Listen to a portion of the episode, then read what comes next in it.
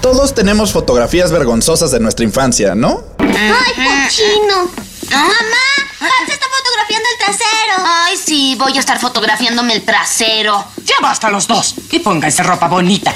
Mis primeras fotos son una mezcla terrible de momentos ridículos, disfraces, tinas, en pañales o todo embarrado de comida. Pero por suerte, sé perfectamente en dónde están escondidas.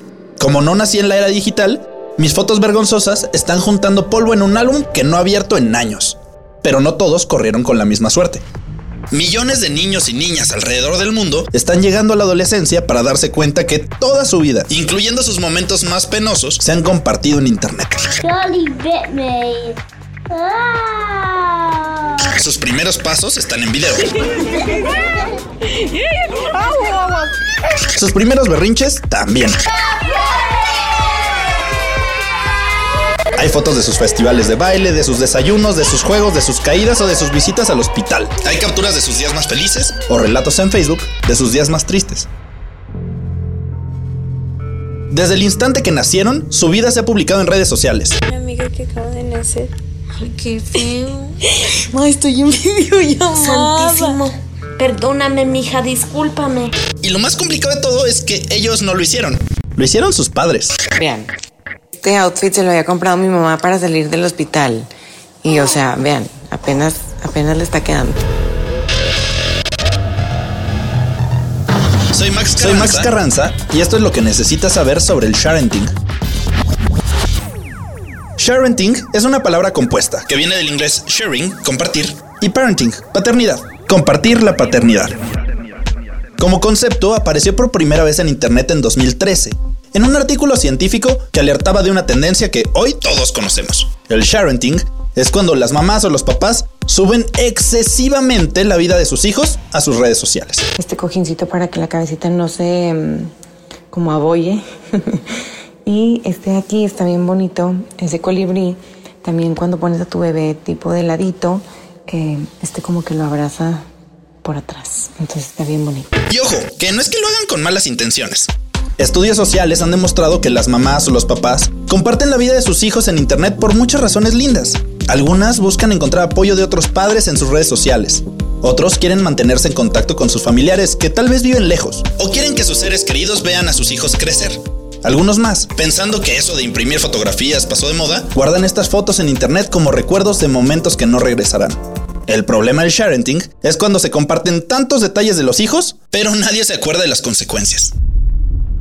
Estadísticas de Meta, por ejemplo, cuentan que 3 de cada 4 papás comparten fotos de sus hijos en sus redes sociales. Suena bastante normal, ¿no? Pero en esas mismas estadísticas, el 80% de las personas admitió que tiene seguidores que no conoce y que no tiene idea de quiénes son.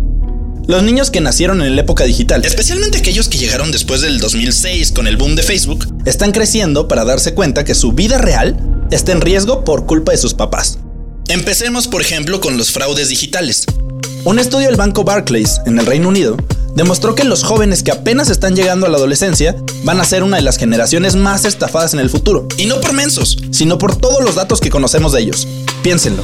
Si alguien conoce tu apellido, el de tu pareja, y vio una foto en la que está celebrando el nacimiento de tu hijo, ya tiene casi todos los datos suficientes para sacar su CURP.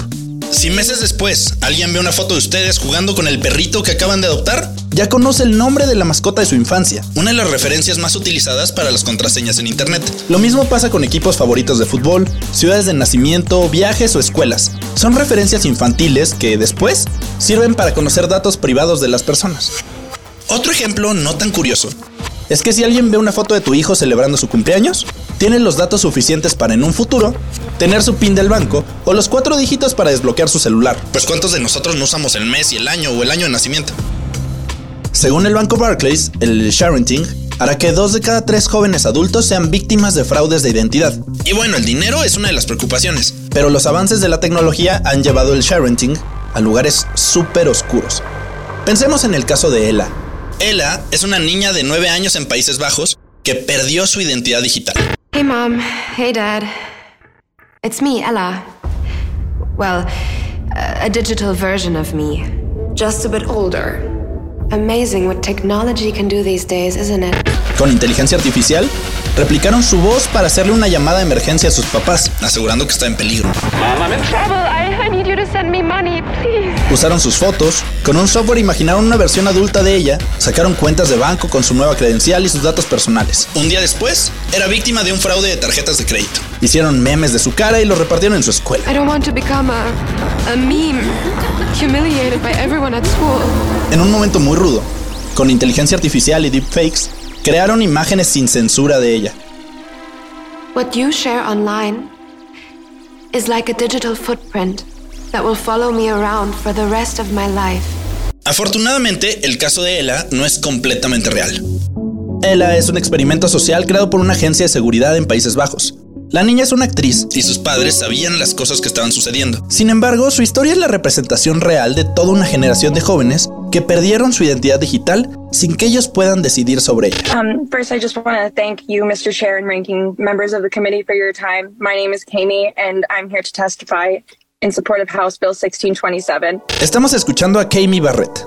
Tiene 24 años y desde hace 3 años no había podido usar su nombre verdadero porque le daba demasiada vergüenza. Um, I just want to note that today is the first time that I've introduced myself with my legal name in three years because I'm terrified to share my name. Because the digital footprint I had no control over exists. Su mamá era una mamá influencer que compartió cientos de detalles de su vida personal en internet. When you Google my name, simply just my first name, childhood photos of me in bikinis will pop up, and I'm terrified to have those weaponized against me again. When I was nine years old, the intimate details of my first period were shared online. At 12, I received a DM from a man who I didn't know who saw me riding my bike and told me he followed me home. Si googlean su nombre, van a ver sus fotos en bikini cuando tenía 15 años, los detalles que su mamá compartió de la primera vez que le llegó el periodo o las dificultades que tenía cuando aprendía a ir al baño. Videos de una enfermedad que la dejó en el hospital durante meses y el accidente de auto que tuvo cuando empezaba a manejar. Mr. Chairman and ranking members of the committee, I plead you to be the voice for this generation of children because I know firsthand what it's like to not have a choice in which a digital footprint you didn't create follows you around the rest of your life with no option for it to be removed. Kaimi está testificando en la ciudad de Washington como una de las principales impulsoras de la ley 1627. I thank you for your time and again I'm open to any questions. Esta ley 1627 tiene dos partes importantes. La primera obliga a los papás influencers, como la mamá de Kaimi, a guardarle el 10% de todo el dinero que recibió a sus hijos, en pago por haber explotado su imagen en las redes sociales durante su infancia. Sin embargo, la segunda parte es todavía más valiosa, porque si se aprueba, permitiría a todos los jóvenes, apenas cumplan 18 años, a borrar toda la huella digital de su infancia. Las fotos, los videos, los posteos y las imágenes que ellos nunca decidieron compartir. Se supone que las redes sociales no permiten que nadie menor de 13 años tenga una cuenta a su nombre, pero las reglas en internet son medio borrosas. Entonces, aunque hemos hablado de los problemas del sharenting, existen maneras éticas o funcionales de compartir cosas de tu vida o la de tus hijos sin meterte en tantas broncas. Uno de los ejemplos más famosos surge de alguien que conoce perfectamente los peligros de las redes sociales. Mark Zuckerberg, el creador de Facebook, y quien popularizó la idea de ponerle una cinta para tapar la cámara de tu compu, así que vaya que sabe estas cosas, siempre comparte fotos de sus hijas, pero les cubre la cara con un emoji. Otro ejemplo común es subir fotos de tus hijos, pero donde siempre salgan de espaldas. Algunos especialistas recomiendan que cuando los niños o niñas tengan como 10, 12 años, les preguntes si están de acuerdo con que suban esa foto. ¿Quieres que la ponga en mi Instagram? Ven, te hablaré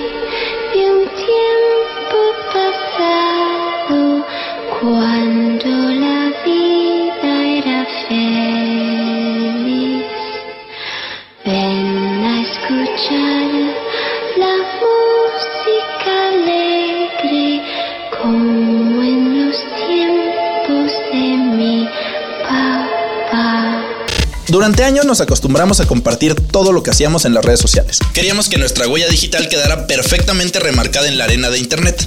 Pero ahora que nos damos cuenta que estos pasos perduran para siempre, estamos empezando a tomar otro camino. Y tal vez por eso es que se ha popularizado lo efímero.